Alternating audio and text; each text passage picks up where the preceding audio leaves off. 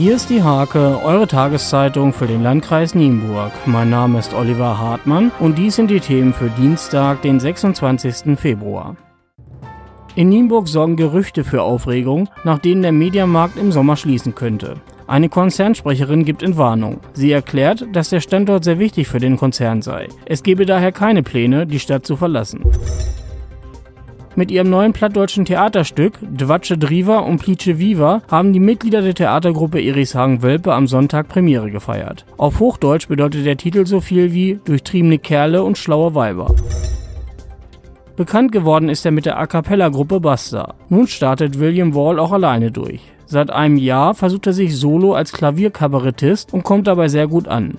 Mit seinem Programm Wahlgesänge begeisterte er am Samstagabend im Nienburger Kulturwerk.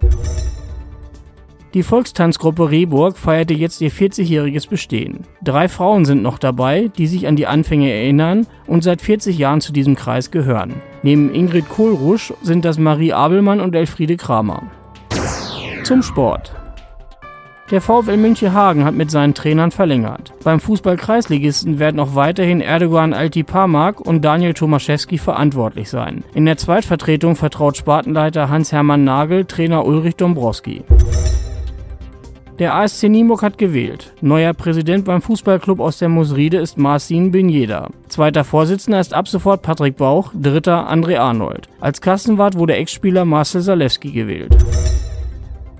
Die Holtdorfer SV richtete nun die Kreismeisterschaften im Turnen aus. Die meisten Titel gingen dabei an die Gastgeber. Acht Titel blieben bei der HSV um Organisatorin Katrin Fiebinger. Diese und viele weitere Themen lest ihr in der Hake am Dienstag oder unter www.diehake.de.